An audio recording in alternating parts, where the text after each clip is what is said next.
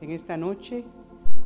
Quiero pedirles que por favor abramos nuestras Biblias en el Evangelio según San Mateo capítulo 6. Vamos a leer los versículos 9 y 10.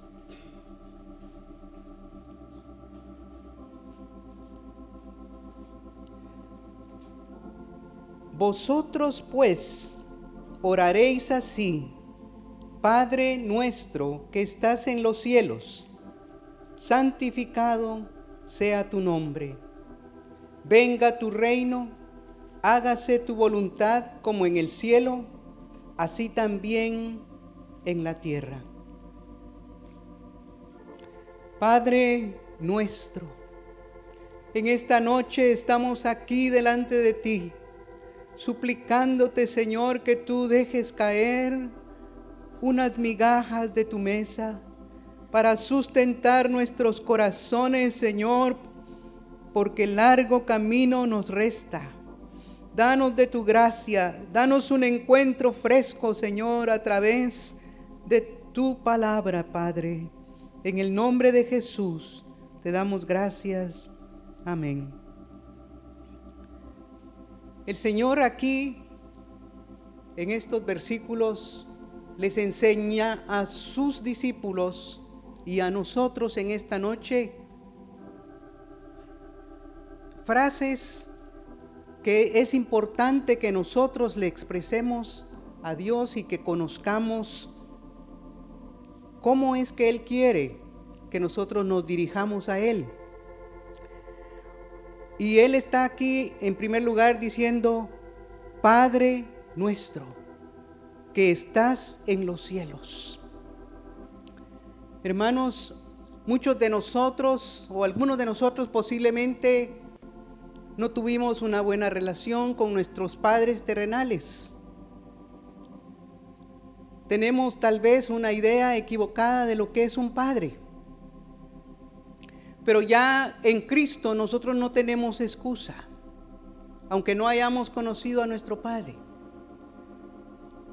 Dios nos ha mostrado poderosamente lo que es ser Padre.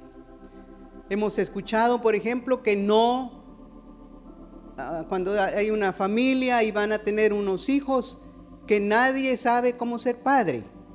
Pero nosotros sabemos cómo es un padre porque Dios nos ha mostrado cómo es, las características que un padre tiene, un padre tierno, un padre que sustenta, un padre que protege, un padre que es personal, que nos ama. Entonces sí sabemos, hermanos, lo que Dios está esperando de nosotros como padres de familia, sí sabemos. Y Él reúne todas esas características. Él es un Dios tierno, cariñoso, que está llevándonos, cuando nosotros necesitamos ser corregidos, Él nos corrige. Cuando Él, cuando nosotros necesitamos ser alentados, Él nos alienta. Cuando estamos desanimados, Él conoce cada una de nuestras necesidades y como dice también ahí en Mateo 7, 11, Dice el verso 9, ¿qué hombre hay de vosotros que si su hijo le pide pan le dará una piedra? ¿O si le pide un pescado le dará una serpiente?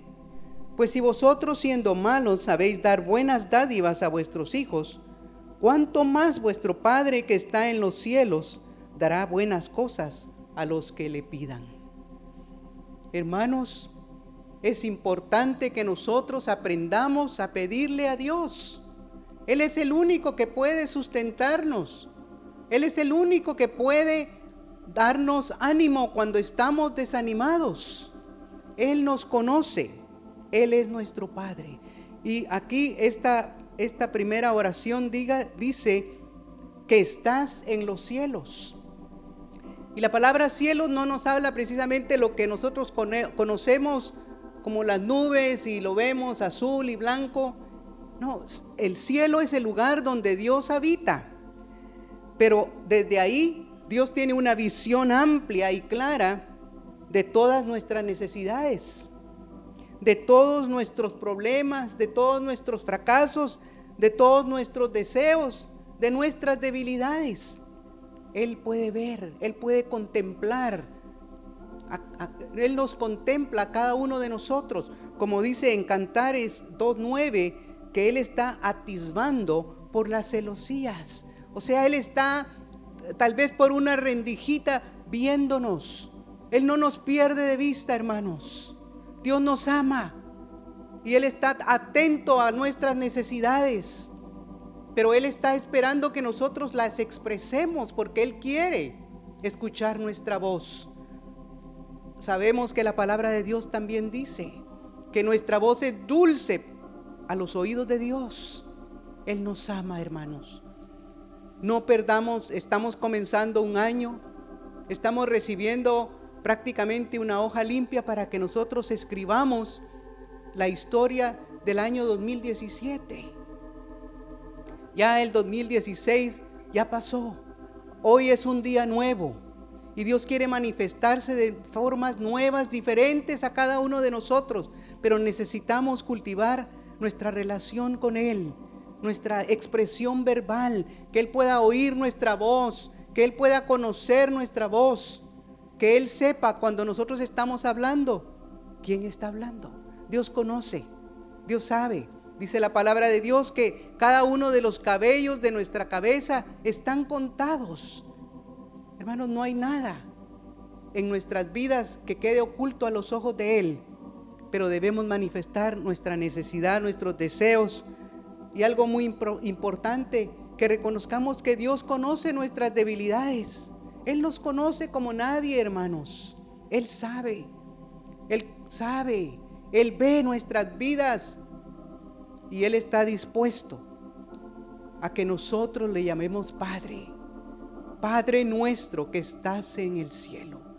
Hay una expresión más que dice, santificado sea tu nombre. Hermanos, el nombre de nuestro Dios es santo. Eso expresa la santidad de Dios. Nuestro Dios es santo y Él quiere que nosotros reconozcamos que Él es santo. Pero a pesar de que Él es santo, él nos ama, conociéndonos como nos conoce. No vivamos bajo el espíritu de condenación, porque hermanos, no hay varón perfecto. Vamos camino a la perfección, pero el varón perfecto habita en nuestros corazones y él no peca. Y a través de la vida de su Hijo, de la sangre de su Hijo, Él te ve a ti. Así que por tus debilidades Dios no te desecha. Porque dice la palabra de Dios que Dios hace que su lluvia caiga sobre, buenos y malos.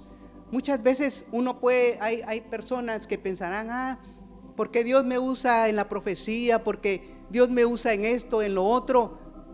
Yo estoy agradando a Dios. No necesariamente, no necesariamente, hermanos.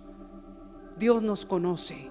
Y debemos ir a Él no con pretensiones, no con palabras rebuscadas, sino que Él pueda ver nuestra necesidad, que Él reconozca, Él, sabe, pero Él quiere que nosotros nos demos cuenta cuáles son nuestras debilidades. Él las conoce, pero Él es santo. ¿Y cómo, cómo, cómo podemos nosotros ah, manifestar o conocer esa santidad de Dios, Dios quiere que nosotros hagamos lo que esté a nuestro alcance para tener, para darle a Él alabanza, para honrar su nombre a través de nuestras vidas, de cómo vivamos, del testimonio que le estamos dando a los demás. ¿Qué es lo que los demás ven de, eh, de Cristo en nosotros? Eso es importante. ¿Qué mensaje le estamos dando? Alguien envió a sus discípulos y les dijo, hablen si fuera, eh, testifiquen y si fuera necesario, usen palabras. Porque hermanos, muchas veces nuestras vidas, nuestros actos, nuestros hechos hablan más que nuestras palabras. Así que no podemos engañar a los demás, mucho menos a Dios. Pero santificado sea tu nombre. Que Él pueda ser conocido, amado, honrado y servido que se le dé a Dios el honor y la gloria que le pertenece. Hay otro versículo, otra parte que dice, venga tu reino. Hermanos, si el reino de Dios prácticamente cuando Jesús vino y predicó el reino de Dios, pudo predicarlo con toda propiedad porque el reino de Dios era Él.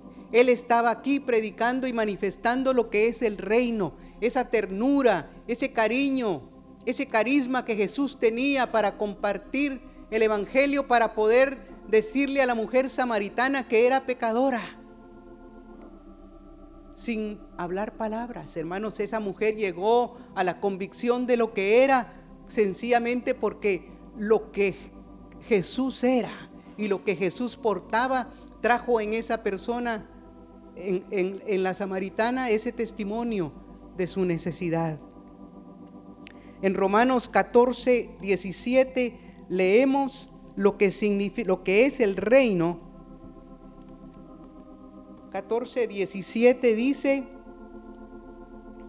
porque el reino de Dios no es comida ni bebida, sino justicia, paz y gozo en el Espíritu Santo. Ese es el reino de Dios. Y eso es lo que Jesús manifestó cuando estuvo en la tierra. Justicia, paz y gozo. Y hermanos, eso hemos sido llamados nosotros, a proclamar el reino de Dios como parte de ese reino. Somos siervos de Dios y Dios quiere que manifestemos a este mundo la justicia, la paz y el gozo. Hermanos, cuando estamos en nuestros trabajos y tal vez tenemos problemas o tal vez la gente ve que en nosotros hay un espíritu diferente, hermanos, eso impacta a la gente. Hace varios meses yo tuve que tomar un transporte urbano en Guatemala.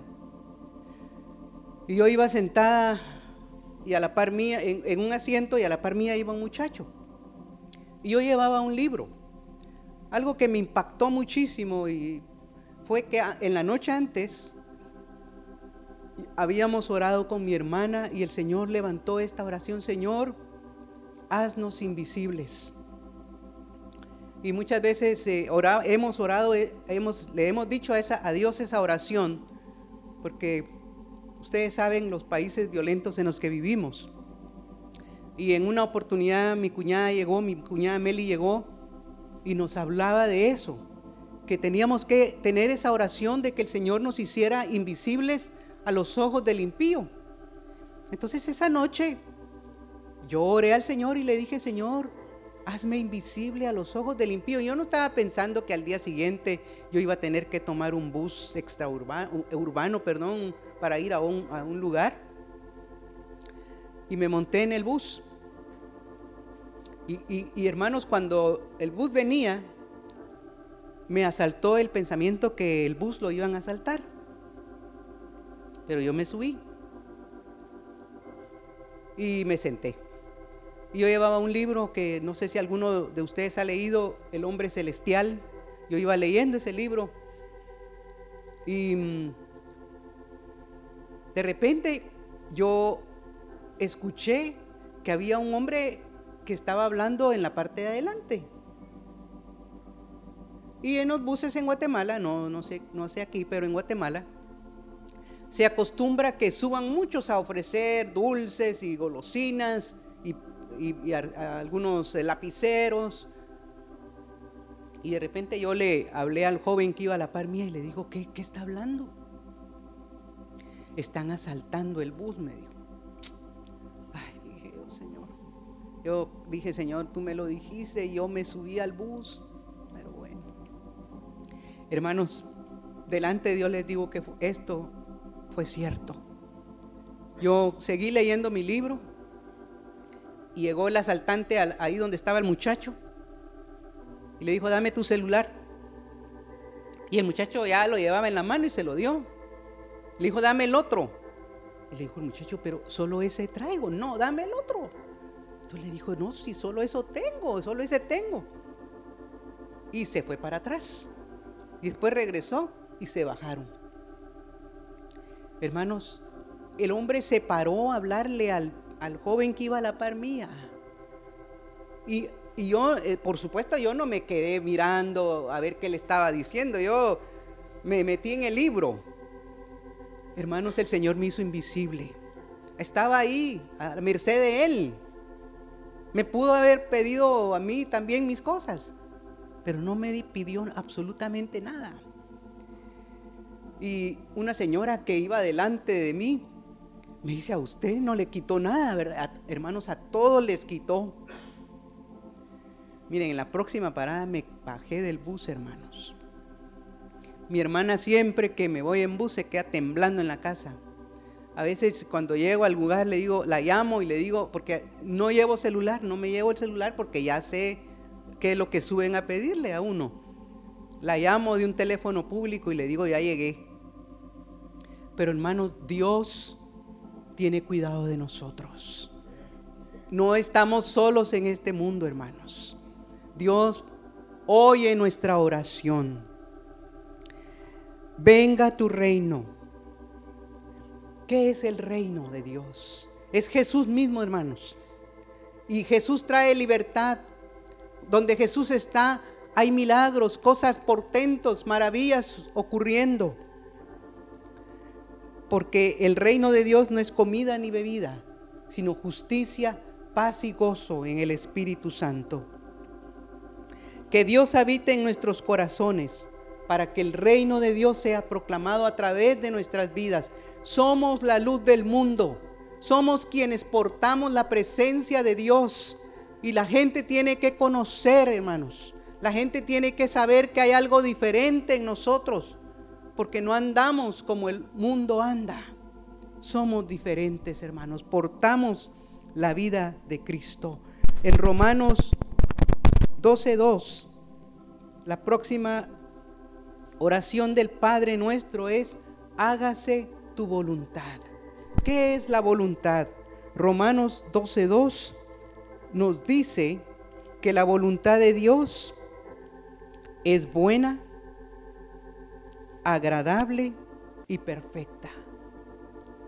La voluntad de Dios, comprobéis cuál sea la buena voluntad de Dios, agradable y perfecta. Hermanos, muchas veces lo que Dios nos pide hacer no es agradable.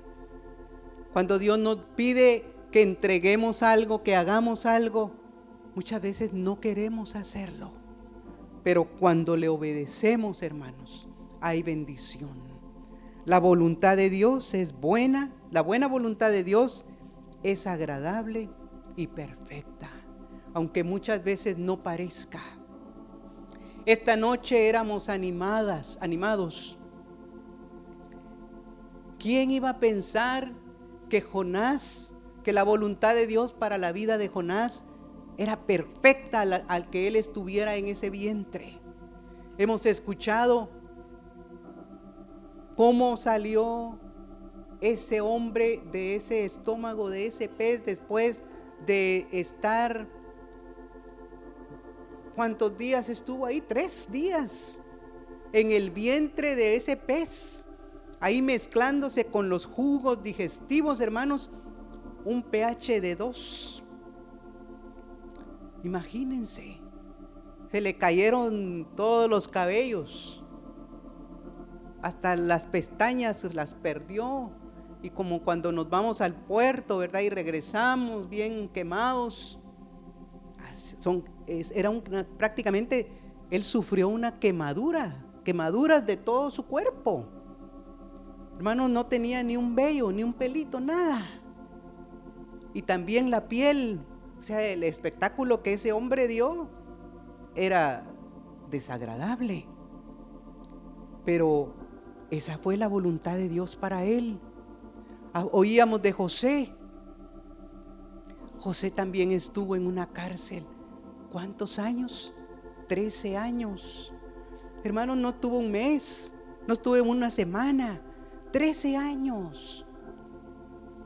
Varios años estuvo José en la cárcel, siendo tratado por Dios. Pero Dios, esa era la voluntad de Dios, la agradable, la buena, la buena voluntad de Dios agradable y perfecta. Estar en una cárcel no es fácil, hermanos. Para los que lo han experimentado o si algún familiar lo ha experimentado, decía nuestro pastor, es el infierno, hermanos, en esta tierra. Es un lugar muy duro. Pero José salió de ahí al trono. ¿Por qué? Porque se sometió a la buena voluntad de Dios, que es agradable y perfecta. Hermanos, no menospreciemos los tratos de Dios. Una enfermedad es la buena voluntad de Dios, agradable y perfecta. Acabamos de perder a un hermano en Guatemala. Eh, tuvo, se ahogó en un mar por salvar a su esposa.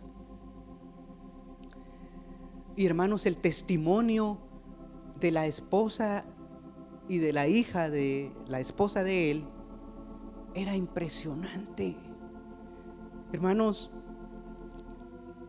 muchas personas que no conocían a Cristo fueron estremecidas. Y nosotros que conocimos a la pareja, fuimos estremecidos, toda la iglesia, de ver la actitud de esa mujer me, comentaban que compartió la noche del 31 y nuestro pastor le decía que, que la iglesia estaba impresionada de ver la gracia que Dios le había dado para pasar por ese gran valle, hermanos. Dios es poderoso. La buena voluntad de Dios es agradable y perfecta. Era una pareja muy lindo, hermano, porque uno puede pensar, ¿verdad?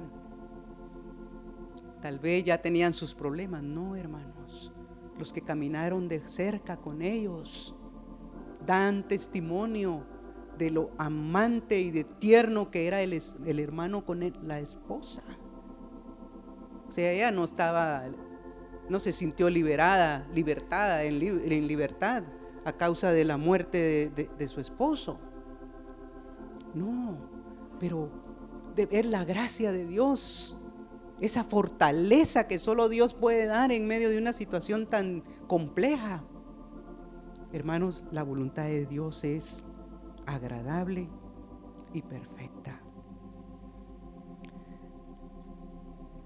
En esta noche yo quiero hablarles de la vida de tres hombres que fueron sometidos a un tiempo muy difícil y vamos a ir a Daniel 3 y vamos a ver cómo estos hombres cumplieron cada una de las partes que acabamos de ver del Padre nuestro.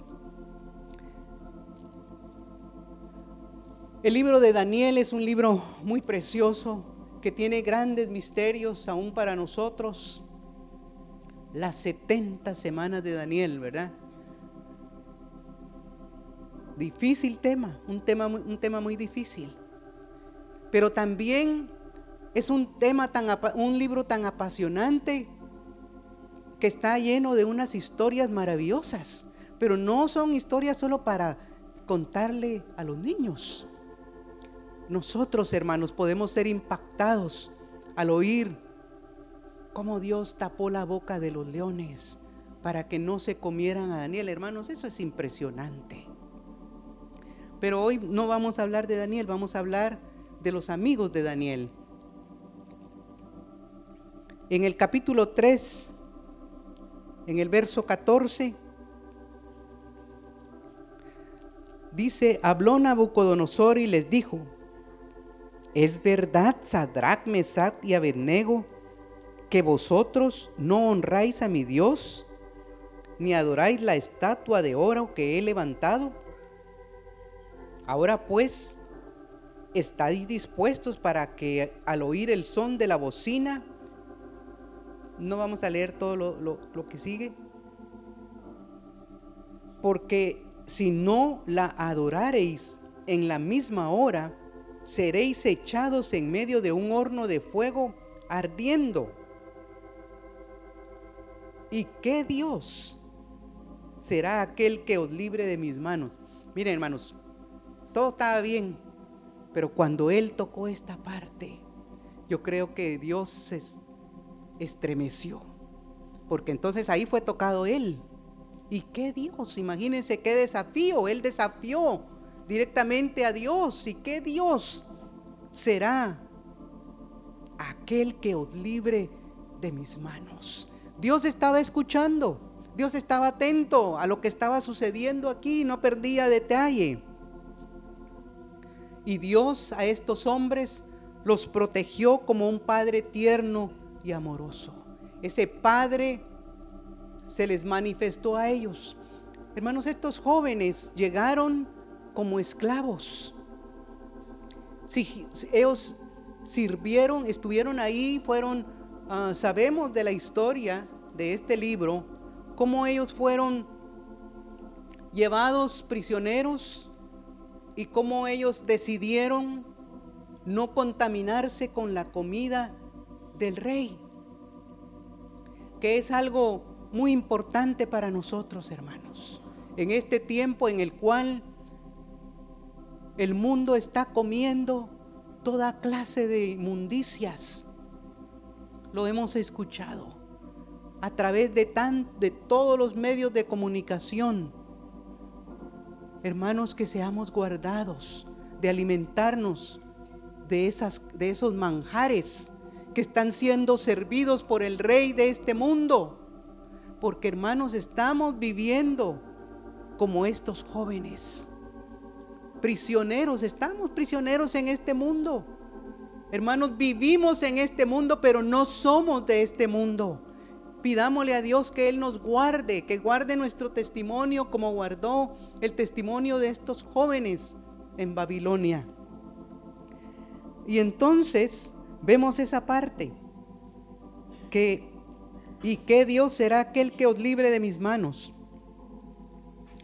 Y el verso 16, bueno, estos muchachos no le dijeron al rey, ¿sabes qué rey?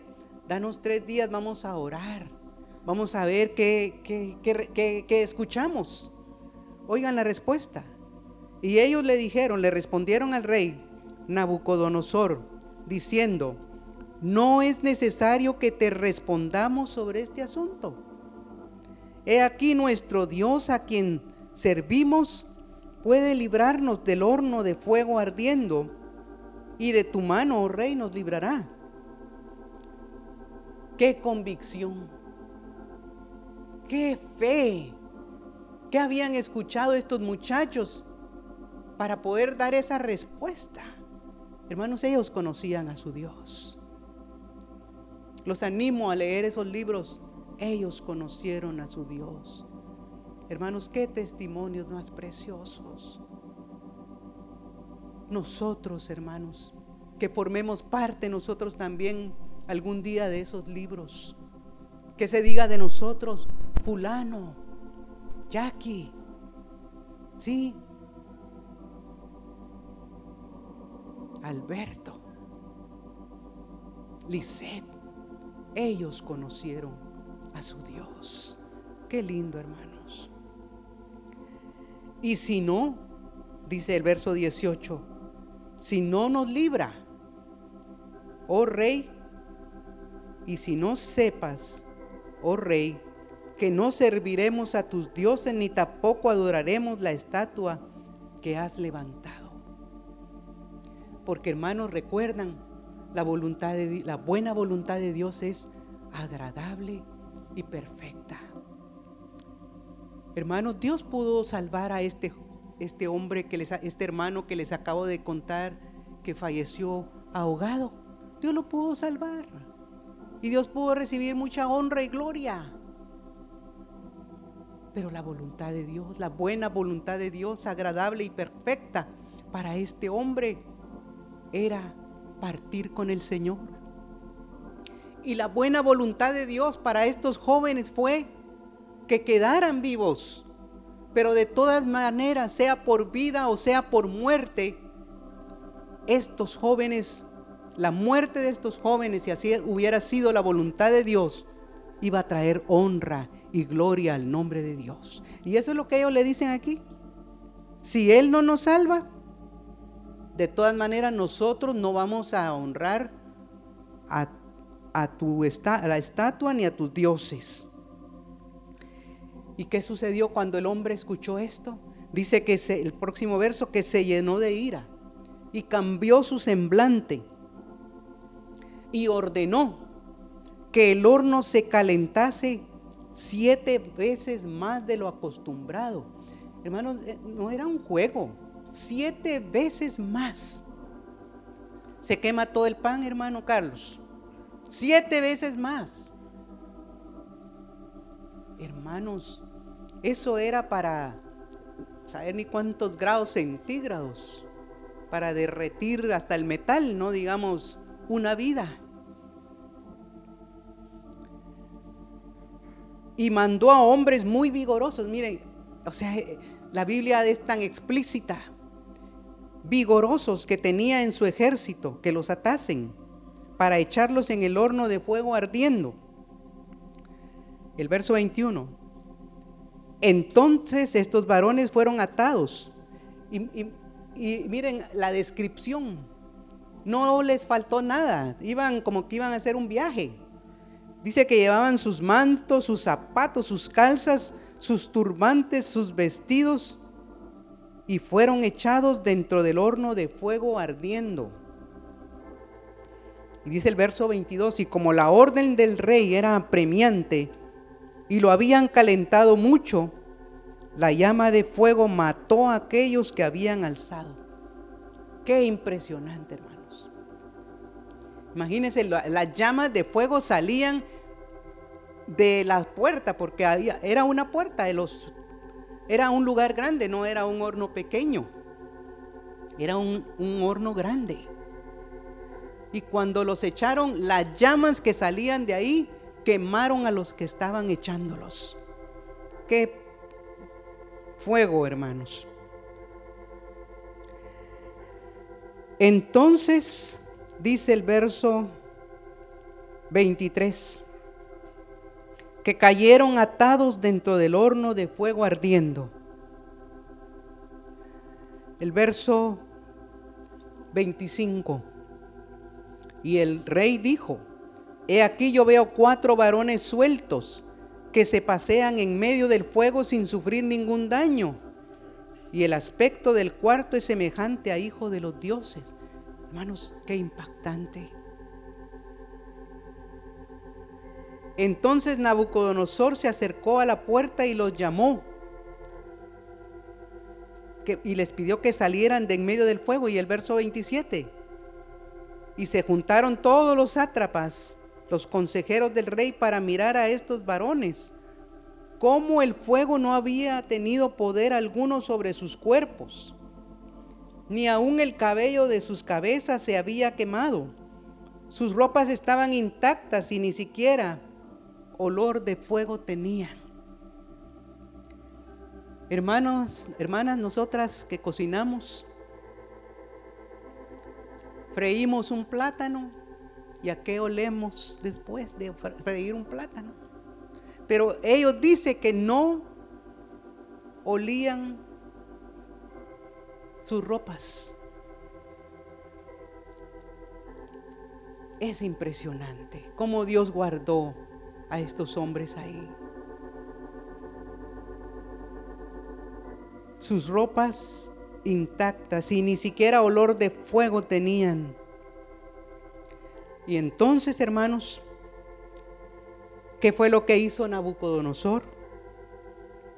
Escuchen el verso 28. Entonces Nabucodonosor dijo, bendito sea el Dios de ellos, de Sadrach, Mesach y Abednego, que envió su ángel y libró a sus siervos que confiaron en él y que no cumplieron el edicto del rey y entregaron sus cuerpos antes que servir y adorar a otro Dios que su Dios. Por lo tanto decretó que todo pueblo, nación o lengua que dijera dijere blasfemia contra el Dios de Sadrach, Mesach y Abednego sea descuartizado y su casa convertida en muladar por cuanto no hay Dios que pueda librar como este. Hermanos, ellos santificaron el nombre de Dios a través de su testimonio. y le manifestaron al rey que ellos, aunque eran sus siervos y trabajaban para él, tenían un rey que estaba sobre él, el reino de Dios y su justicia. En el verso 17 y 18 del capítulo 3, vemos cómo ellos están expresando que están dispuestos a que la voluntad de Dios se haga. Y dice, he aquí nuestro Dios a quien servimos puede librarnos. Hágase tu voluntad. Ellos estaban dispuestos a morir si esa era la voluntad de Dios.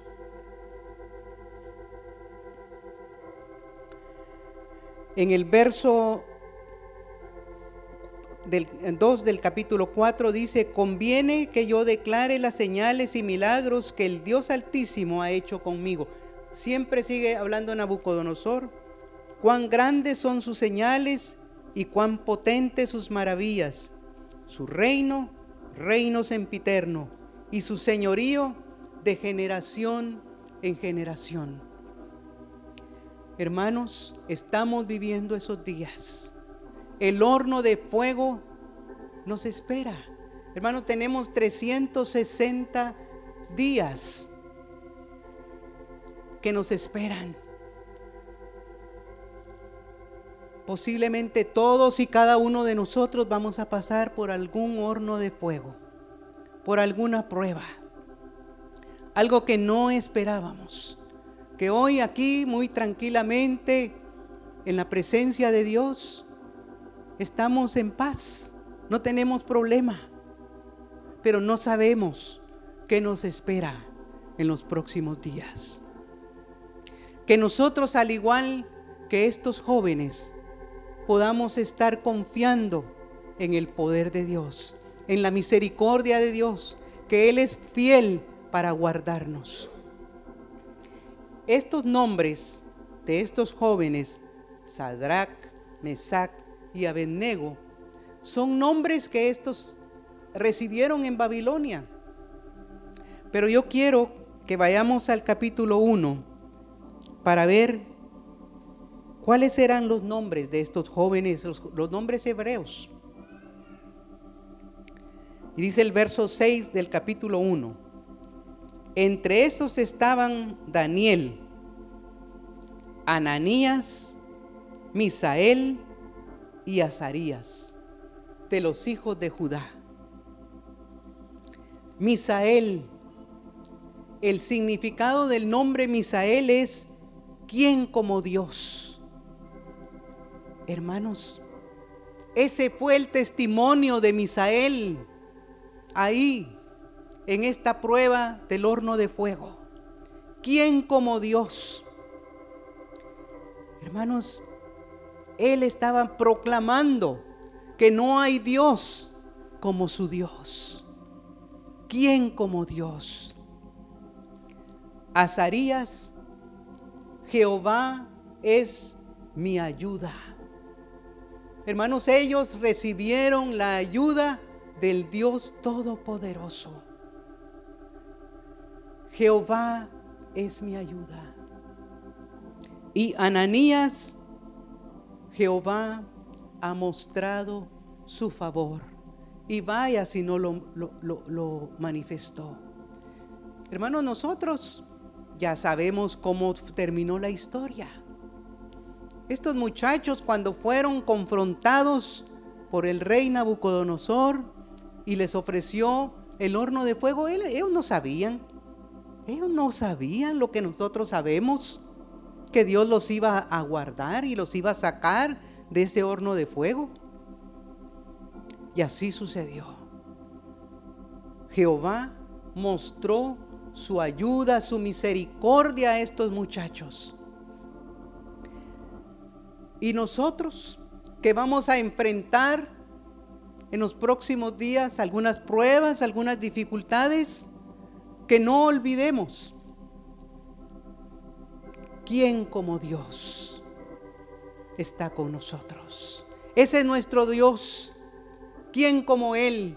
Y esa es la respuesta a ese rey impío que se atrevió a decir, ¿quién es el Dios? ¿Y qué Dios será aquel que os libre de mis manos? Jehová. Jehová de los ejércitos. Esa fue la respuesta. Fue para taparle la boca a ese rey orgulloso e impío. Él los libró. Él los libró. Y Él te librará a ti también en medio del horno de fuego.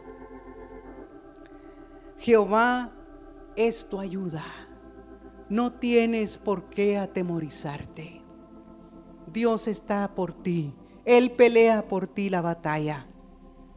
Jehová es tu ayudador. Jehová está dispuesto a mostrar su favor para contigo, para librarte. Porque hermanos, las pruebas vienen. Acabamos de escuchar un testimonio, perdón, un seminario acerca de las pruebas. Hermanos, no, no, se nos está ofreciendo que no las vamos a tener. Vamos a manifestar, vamos a pasar por ellas, diversas pruebas.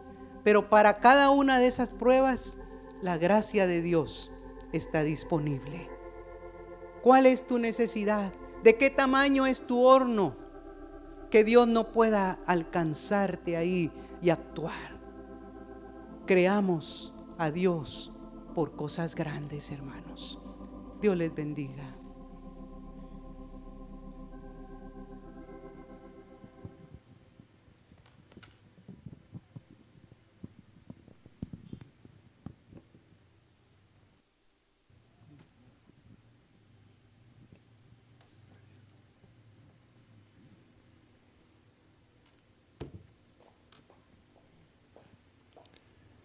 Dios buscando hombres, ¿no?